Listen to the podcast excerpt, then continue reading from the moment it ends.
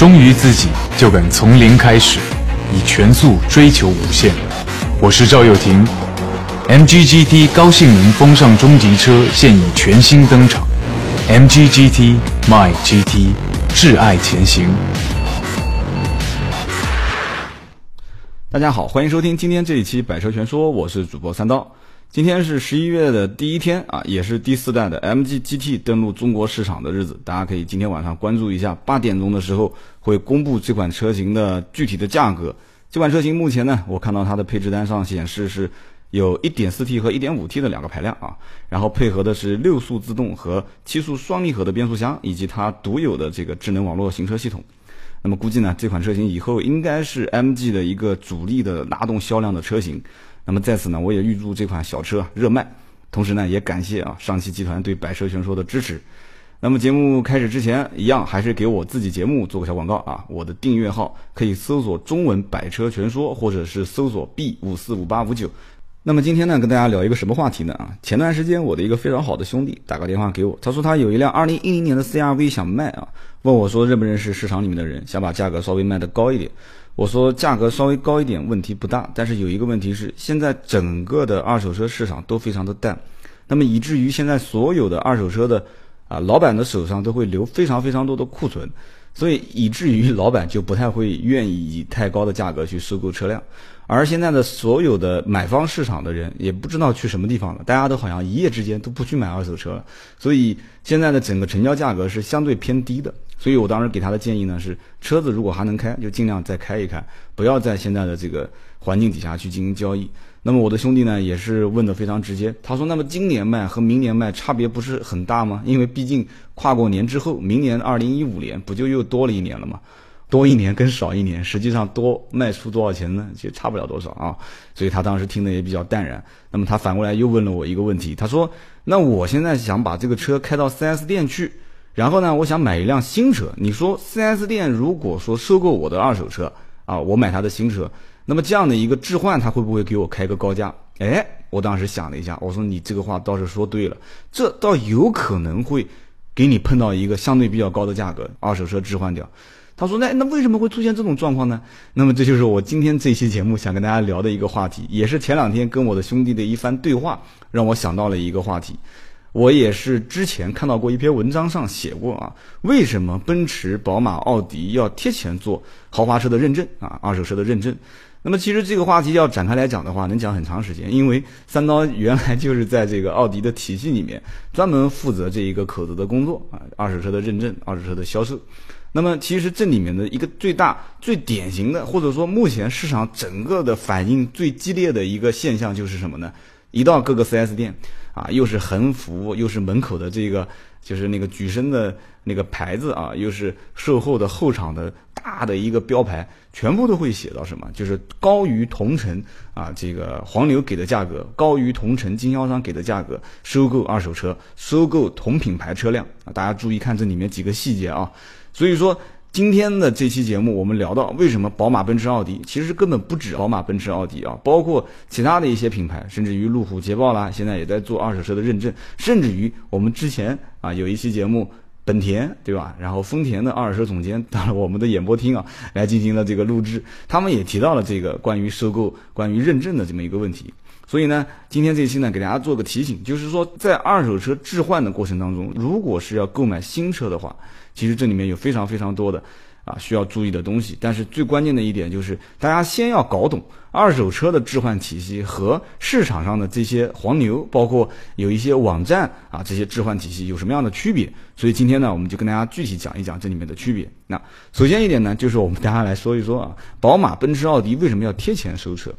其实这个里面讲贴钱收车呢，讲的应该有点。啊，过分了啊，有点过了，因为没有人会做亏本的买卖啊。当然了，这个十笔买卖里面有一笔亏本，这是可以的啊。另外九笔挣钱，那就可以了嘛，对吧？那么这一笔亏钱的买卖怎么做？这个就很有学问了啊。这个老百姓可能心里面会想说，那这个贴钱的这笔买卖能不能就落到我的头上呢？对吧？前面九个人啊收车都是 4S 店收来挣钱的，哎，正好到了我这一辆。啊，4S 店收过来就亏钱，哎，我感觉很开心啊，因为为什么呢？中国人从来不愿意买便宜货，但是都想占那么一点点小便宜，对吧？他买了我的车，然后亏钱了，我怎么都觉得心里面很爽。然后买了他一辆新车，他新车也亏钱了，那我怎么觉得心里面更爽？所以这就是现在很多买东西的心态啊。但是我也有的时候也确实有这样的心态，我觉得老板亏点钱，我心里面蛮爽的。但是这个不是一个良性的循环。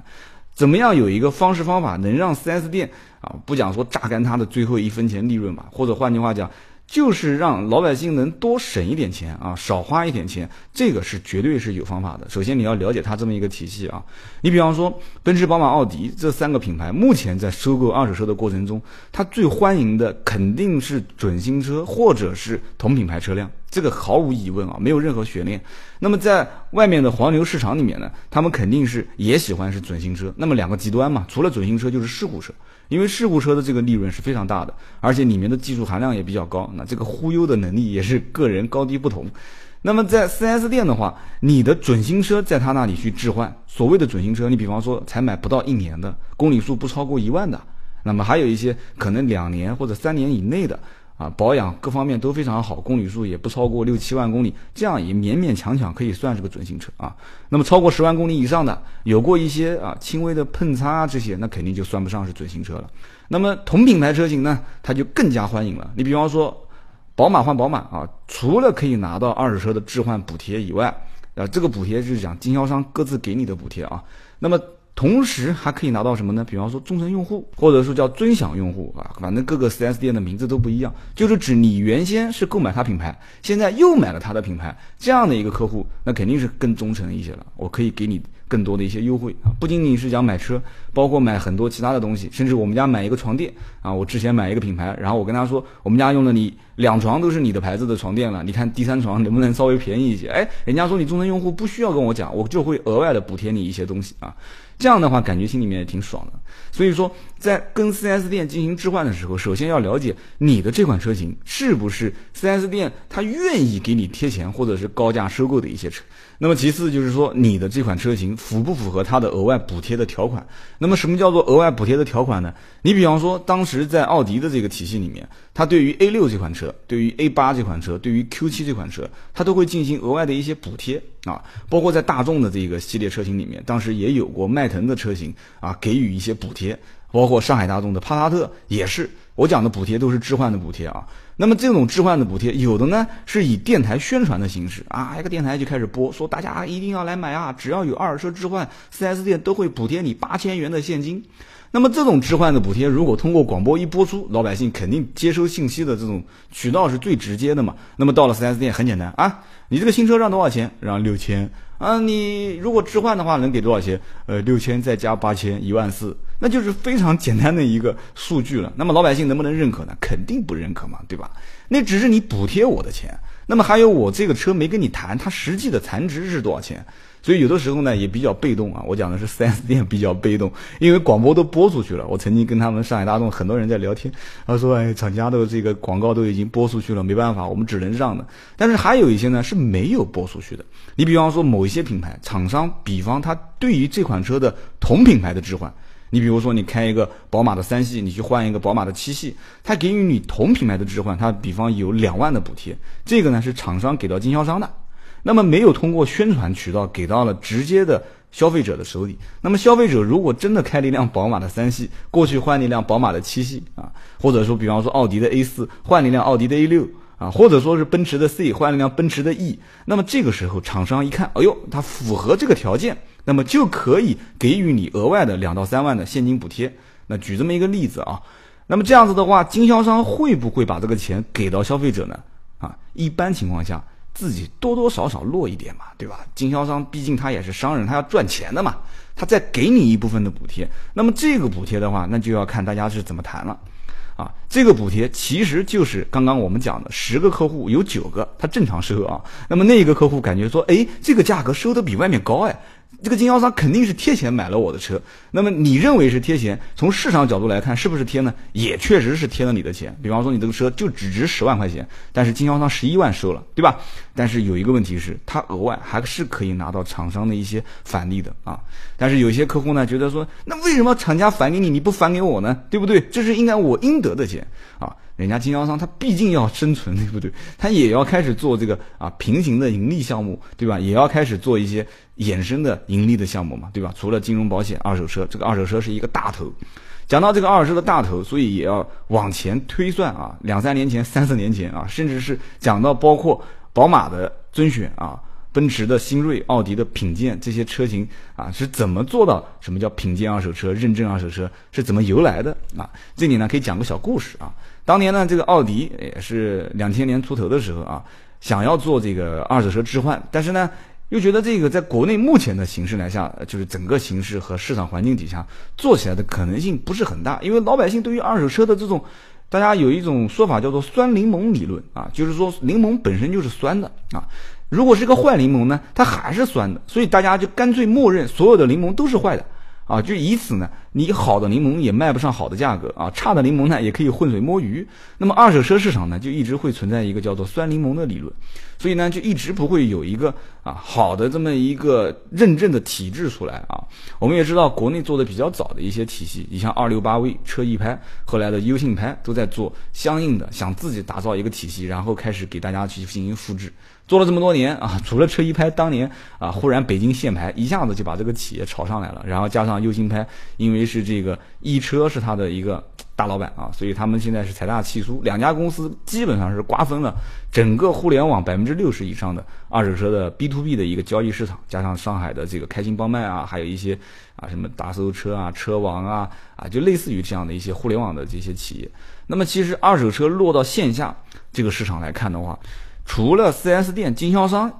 在收车以外的话，大批量的每一个城市里面的二手车的黄牛都在收购自己的车辆，而且这个收购量真的加在一起的话不算太小啊，还是非常非常巨大的。所以二手车的市场里面就一定要有一个相应的体系。啊，这个体系怎么得来呢？所以说，宝马就用了它的尊选这样一套体系啊，然后奔驰呢就开始用新锐这样的一套体系，然后奥迪呢就用品鉴的这样一套体系。奥迪的品鉴当年有一个非常有意思的故事，就是一个老外啊，在北京当时车子撞了之后呢，就想进行一个置换啊，当时国内呢还没有开展这个二手车置换的业务，他呢又是属于奥迪的一个终身用户，所以呢奥迪车换奥迪车，他当时就跟奥迪的官方就提说啊，有没有相应的这个。啊，活动啊，或者有没有相应的这么一个置换的流程和认证的体系？当时正好是奥迪的品鉴二手车在推行的时候，所以当时这个外国人就成了第一个上报纸啊、上媒体进行宣传的啊，进行品鉴二手车、品鉴奥迪二手车啊这么一个置换的第一个消费者。所以说，当时的这个宣传，也就是开始，因为奥迪在国内的本本身它的品牌的强度和市场推广的力度都非常大，所以呢，大家就开始知道了，说哦，原来这个 4S 店还可以去置换二手车啊，原来本品牌的车型置换还有那么一个什么什么名词啊啊，什么品鉴哈啊，新锐啊，尊选啊啊，包括上次我们本田和丰田都过来的啊，喜悦二手车啊，新悦二手车。所以说，后来慢慢慢慢，大家都发现认证的二手车还是非常非常有市场的，而且老百姓都非常认。我呢接触二手车的认证体系，实际上也是在大概二零一零年前后啊。当时二零一零年前后，在整个 4S 店体系内部，二手车的人员是什么样的一个地位呢？啊，其实就是一个小房间里面啊，在非常非常不起眼的小房间里面，然后跟一些啊，比方说续保的。保险公司的人坐在一起，然后跟这个金融贷款的人坐在一起，因为当时的金融贷款也是非常不起眼的一个部门，因为贷款的人少嘛，对吧？老百姓总归有一种想法，就是有钱就买，没钱就不买，那还贷什么款？贷款多没面子，是吧？然后后来也是慢慢慢慢通过，下一期有时间我们再讲这个金融贷款的啊，对于老百姓买车的一些好处和啊，你适不适合选择贷款啊？我们可以具体来分析一下，我们就讲这个二手车。当时呢，我接手二手车部门的时候，也是遇到了这么一个状况。整个部门里面一共就两三个人，而且这两三个人当中呢，除了一个还算比较有经验的评估师以外，其他的一两个人都是几乎大学一毕业就过来，一直在实习啊。现在呢是属于叫半杯水晃晃的这种状态啊。你说会吧，也会一点，但是你说跟市场上的这些黄牛贩子比，他这简直差的不是一截半截啊。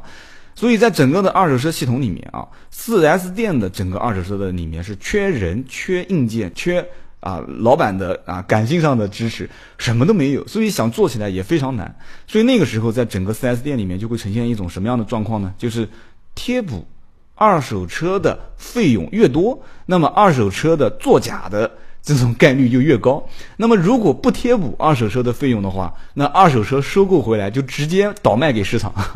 就是 4S 店收完车就不留库存了，直接摔给二手车的黄牛啊，黄牛把车再倒手卖掉，这样的话 4S 店不就没有库存了吗？资金也就不压了嘛。所以当时老百姓不愿意在 4S 店卖车，这也是情有可原的。为什么呢？因为你 4S 店拿到车之后转手再卖给黄牛，那不如我直接把车开到黄牛市场上去卖了。你唯一。在 4S 店能吸引我的地方就是方便嘛，就是真正真正有一些老百姓完完全全不愿意跑，嫌麻烦，甚至于就像比尔盖茨这样子的啊，我弯腰捡钱的这一秒钟，我其实账上已经多了五六百美金了啊，所以我不愿意捡地上这些钱。那么真正有这样的老板，那真的是很少很少。所以现在呢，4S 店除了是做一站式服务以外啊，它也在不停的宣传，我们是通过啊一百一十九项啊严苛的检测啊，我不是什么车都收啊，我收购的过程中也要去进行二手车的认证，进行再销售啊，我要做零售，我不会再把车给到黄牛的，我会把车子进行啊更新啊，进行一个整备，然后进行一个包装，甚至于进行一个简单的改装和升级，我再把它卖给直接客户。啊，所以呢，他就会把收购的价格定的相对比较高。那我们举个例子，前段时间好像我前面有一期节目也讲过，一辆斯柯达的明锐啊，一点四 T 的手动挡，当时买的时候我就劝车主，我说你不要买手动挡啊。他说我不，我就喜欢这个驾驶的操控感，我就喜欢手动挡啊。结果买回来不到一年，结果这个兄弟说，哎呀，这个手动挡开的真不舒服啊，堵车的时候脚都踩麻掉了啊。然后家里面老妈也开不了手动挡，老婆也开不了手动挡啊。结果没办法，说要卖。当时问了一圈，包括我在市场里问了一圈，也是啊，给到的价格基本上在九万上下啊，甚至于给到九万的可能性都不大。但是到了 4S 店之后呢，4S 店一看，哎，这款车独立悬挂啊，不是后来减配掉的半独立悬挂。4S 店就想有意识的要收这款车型，然后就问今天新车能不能定下来啊？我们当时表态，今天新车价格如果合适，我们也可以定，而且新车的优惠价我们也给了他一个底线啊，比方说两万啊。当时四 S 店一看这个单子有可能会成，然后销售员就通过领导，领导去通过跟二手车部门的相关的领导进行沟通。为什么呢？因为他想成交新车，对不对？而且二手车有一种说法叫做什么呢？叫低收低卖，高收高卖，没有每一款车型有固定的销售价格，就看你胆子有多大啊！人有多大胆，地有多大产。所以高收的车型能不能卖出去呢？也有可能啊，对不对？4S 店我们会发现很多出现奇迹的时候啊，对不对？让我们见证奇迹的时刻啊！收过来的车型几乎是天价，但是卖出去的价格它更是天价，而且有人认，所以大家都搞不懂这个车收回来能不能卖得掉。所以当时这款车型，因为斯柯达的明锐可能品牌没有大众那么畅销，但是呢。它毕竟车况极其的新啊，没有任何的事故，而且都在 4S 店保养，公里数又非常非常的少，然后又是台白色，大家都知道白色的车都比较好卖嘛，所以这款车当时二手车部门就是那个我们买车的 4S 店的二手车部门直接给出了一个报价，就比市场黄牛要高，而且不止高一点点啊。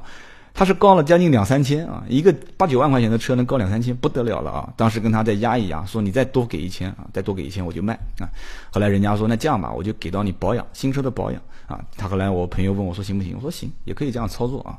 所以说 4S 店它不管是贴钱也好，还是不贴钱也好，不管这个二手车收回来，厂家是会不会给他额外的一些补贴也好，现在这一块市场是 4S 店必争的一块市场啊，他要争夺二手车的。客户的原因其实讲白了，一个就是必须有二手车置换抢到手，他才能有新车的销售。因为你二手车只要能，这个几乎是一个百分之百的一个推论啊。二手车只要在你这个店置换掉了，他就必定是在你们店去买新车。我们是极少数遇到一种情况，说二手车置换给了 4S 店，然后新车跑到另外一家去买了，这种情况是极其少见。而且这样的情况一般也是客户主动跟 4S 店进行协调，说你看这样行不行？啊，你的二手车价格给的还是不错的，但是呢，你新车价格确实给的不行啊。或者还有一种情况就是，你新车呢价格也不错，但是你没有现货，对不对？我的儿子十月一号就要结婚了，今天是九月二十五号，怎么办 啊？我现在真的想把二手车卖给你，但是呢，我新车要到别的地方提，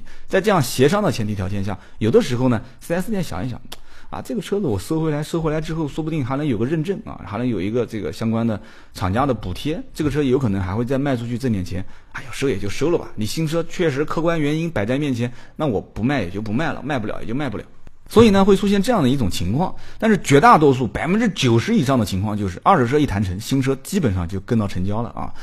所以二手车市场是今后 4S 店必须要争夺的一块市场。那么现在目前在这块市场当中分蛋糕的有哪些人呢？啊，除了当地的一些二手车车行啊，这里面包括名车行，就专门只做高端车的，包括一些所谓的黄牛，就是门口举个牌子的哈，现金收车，然后啊身上戴一个大金链子，手上有纹身的这种啊，就是所谓的就是从业比较早的二手车的从业人员。那么现在目前来看的话，还有一块市场也是瓜分的比较大的。当然了，4S 店也是想通过这一块市场。这一块市场有点奇怪啊，它不但是二手车啊跟黄牛、跟 4S 店竞争的一块市场，它同时也是跟黄牛、跟 4S 店合作的一块市场。就是我们之前提到的啊，这个比方说 B to B 啊，或者是 B to C 的这种拍卖的网站啊，你就刚刚提到的这几个网站，包括车一拍啊、优信拍啊、开心帮卖啊啊，还有一些呢，也是跟 4S 店。啊，也有一些合作，但是呢，也是相应竞争的一些啊大的旗舰型的。你比方说像深圳的奥康达这种类似的旗舰七层楼啊，几千辆车放在里面的这样的一个大型的啊，叫做 O to O 线上线下的这种模式进行车辆销售的企业。那么今后会出现什么样的状况呢？大家都开始啊，一听到今后，那肯定要看国外了，说啊，国外怎么样怎么样？的确，国外像英国的二手车交易几乎是。4S 店每十台车啊进行新车销售，九辆都是做二手车置换的，甚至于在二手车的销售过程当中，每十辆车出去也有七八台是进行二手车置换的。那么也叫做什么呢？叫做以旧换旧，对吧？新车置换叫做以旧换新嘛，二手车叫以旧换旧，这个比例都是非常高的。但是这里面有几个问题点啊，包括美国比例也很高，德国也很高啊，甚至日本它也很高。虽然说日本也是一个新车销售。这么多年都非常萎靡的一个一个市场，因为大家都对车辆的理解程度、对车辆的使用程度啊、对车辆的一个正常的自己的维修保养程度啊，呃，日本本身也是一个老龄化非常严重的一个国家啊，车辆的老龄化，包括人的老龄化都很严重的国家。因为日本车大家都知道怎么开都开不坏嘛啊，所以以至于二手车的发展啊，因人家一九九六年行业协会就已经开始出相应的报告了啊，怎么样进行二手车置换？我们国内一九九六年在做什么啊？一九九六年、九七年正好是什么比亚迪呀、奇瑞这些啊开始造厂房、开始造车的这个这个年代啊，所以大家可以想一想、回想一下。所以说整个的这个市场环境不一样，而且发展的年限也不一样。同样，这个行业协会的。啊，所遇到的一些困难和组建的啊，这种难度都比较大，在国内。所以现在呢，整个的一个大环境就是什么呢？就是大家都想用一个啊所谓的这个二手车的评定体系来复制整个市场的一个啊评定体系，让大家去用我的这套体系。所以会发现，现在应该是一个春秋战国时期啊。不管是一些大的旗舰啊，还是一些后面杀出来的黑马啊，包括 4S 店现在的各个体系也是自成一派啊。刚刚讲的宝马的认证体系、奔驰的认证体系、奥迪的认证体系啊，甚至有的是在这个车间的检测机位去放一个摄像头，这个摄像头是跟厂家是直接联网的啊。包括你的所有的认证报告啊，一摞一摞的，每一辆车档案都是几十页纸啊，甚至是一百多页纸啊，动用一切的先进的仪器啊，整个车辆的六方位进行扫描，然后直接上传。数据，不管是谁在做这些事情啊，不管什么平安好车啊，还是这个保那个置换啊，什么什么的都不管。现在大家都想做这个行业里面的一个体系制定的，这个应该怎么讲呢？裁判啊，都想做一个体系制定的一个啊老板啊。其实讲裁判，其实不如说是老板，因为将来谁一旦这套体系被认可了之后。那就是开始收银子的时候了啊，绝对是收银子的时候了。因为这套体系一旦复制下来的话，那真是非常非常简单。但是这个里面的信任体制还是很难建立啊。这个不是说一张纸，然后上面有一个两三百条的验证报告，然后拿一个显微镜啊，拿一个放大镜去照着这个车子一项一项的打勾哦，这个地方没撞打勾啊，这个地方撞过了打叉，对吧？就像某一个这个汽车的。啊，互联网企业啊，用漆面检测，花了上千万，把每一款车型的新车出厂的漆面啊，叫原子灰厚度嘛，包括漆面的检测，它的这个误差有多少，然后进行二手车的对比啊，这个漆面颜色不对啊，所以你二手车肯定是修过了啊，这个漆面的原子灰的厚度啊是不一样的，那你肯定是二手车钣金做漆过了，这个可不可行呢？其实目前来看，在现在大环境里面是可行的，但是其实。这里面有个最大的问题点，就是信任的背书是由哪个机构来进行？其实真正这个机构的背书能力，如果到了一定的程度的话，啊，就是说我说了算，就讲个夸张一点，比方说我三刀，我说我说这台车没问题，那大家信不信呢？有可能绝大多数人说我信，但有部分人讲说你是谁？我不认你，对吧？我就是不信。这个信任的背书一定要有那么一个协会出来。那么这个协会是常年在这个所有的市场交易里面是成为啊，就像大家都知道的这个啊某宝一样的啊，就是成为一个非常具有权威性的，我可以把钱打到你的账户上，然后你说没问题，我就把这个钱进行点击确认支付的这样的一个过程。所以现在呢，今天这一期我们讲到了，就是二手车在 4S 店的这个环境里面，为什么豪华品牌会愿意贴钱去收购？其实是很简单的一个道理，就是这一块市场如果不做。必将失去它的新车市场以及后期未来的一些额外的盈利点。那么这块市场如果要做，前期你不贴钱，你不让一些老百姓去体验你的服务的话，那么将来这块市场这个蛋糕还是会越做越小，甚至是啊给某一个 异军突起的 人家贴钱去做的这样的一个企业拿下啊。当然了，4S 店一般啊，包括品牌厂商都不差钱，所以这个市场是一定要贴钱去做的啊。所以对于今天听到这里，可能大家有一些人觉得比较枯燥啊，说哎，你三刀讲了半天，到底对我们有些什么样的想说的话啊？其实就是几点建议啊。第一个，如果进行二手车置换啊，除了在网络平台上自己拍一些照片进行发放啊，比方说什么赶集啊、五八同城啊，这种肯定就叫 C to C 嘛，就是你直接客户卖给直接客户。但是呢，你会发现，其实你发上去之后，绝大多数打电话给你的都是黄牛。因为这些网站每天盯到看的人是谁，肯定是黄牛嘛，人家靠他挣钱的，对吧？你只有极偶然发现有一个车主啊，无意之间点开了网页，发现哎，你这款车好像还是我想要要的那款车啊，我会打电话给你。但是这种概率高不高呢？极其渺茫。为什么呢？因为像五八赶集这种网站，排名靠前的都是人家靠花费用刷在前面的啊，甚至一天几百块钱，甚至上千。置顶啊，或者点击率点的越多，它靠前靠的越多，每一次点击都要扣费，所以你这样的一个 C 端客户，就是一个直接客户，想在赶集五八卖车。啊，这种可能性非常非常渺茫。我说的是卖给直接客户啊，都是黄牛会打电话。那么第二一个呢，给你的建议是什么呢？就比方说你的车辆在进行到市场进行交易的过程中，黄牛给你啊戴个金链子啊，剔着牙就出来了，说啊老板啊，你这个车啊应该卖多少钱啊？你有没有兴趣今天就卖给我？那么如果遇到这样的一种情况，你心里觉得没有底啊，其实不用着急，你可以先听他跟你聊一聊，吹一吹，你不要表态。他跟你讲，你这车大概估到八万还是九万？你说我回家考虑一下啊，他肯定想拉着你嘛。而且这种情况下会出现好多种可能性啊。第一种可能性就是这个老板比较坏啊，他知道你这个车今天肯定不卖，他就会把价格给你报的比较高一点。就明明七万能收的，他说你这个车大概八万块钱左右能卖吧啊。这样的话，你不管在外面怎么比，你都比不到一个比他开价高的，那么你肯定要回头找他啊。当你回头找他的时候，而且二手车还有一个非常有意思的现象就是。你前面谈过一轮的这些客户，你要如果再回过头来啊，我讲的应该是商家啊，你作为车主，你再回过头去找他的话，他原先报的那个收购价，他就不愿意再收了。所以这个报高价的老板一般都比较坏。所以，当你回过头来再去找这个报高价的老板的时候，他一看，哼哼啊，你肯定是遇到很多家啊报过价格之后，你都不太满意。哎，我这个价格肯定是高于他们的，那么我就好开始给你杀价了啊。说，哎呀，你这个车子这边有问题的啊，你那边有问题的啊，开始给你杀。那么最后，如果你不卖给他，你回过头来再想求某一些前面的商家买车，他就不愿意再收你的车了。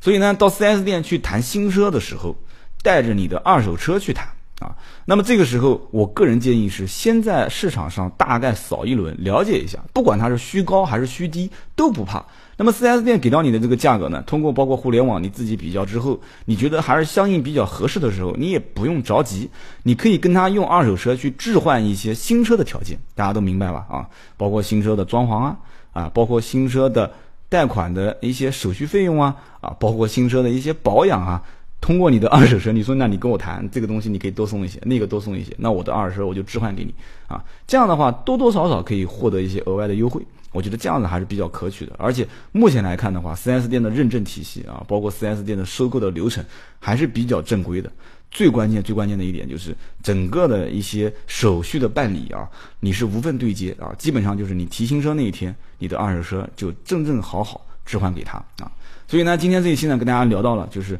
4S 店在贴补你费用的时候，做 好像是贴本买卖置换二手车啊，这是为什么呢？而我们这些老百姓呢，又对于二手车置换过程当中需要注意到哪些点啊？今天这一期算是跟大家做了一个小小的知识普及，谢谢大家的收听。最后呢，也是一样啊，欢迎大家订阅我们的订阅号，搜索中文百车全说，或者是英文 B 五四五八五九。就可以看到了，然后点一个关注就 OK 了。好的，我们下一期节目接着聊。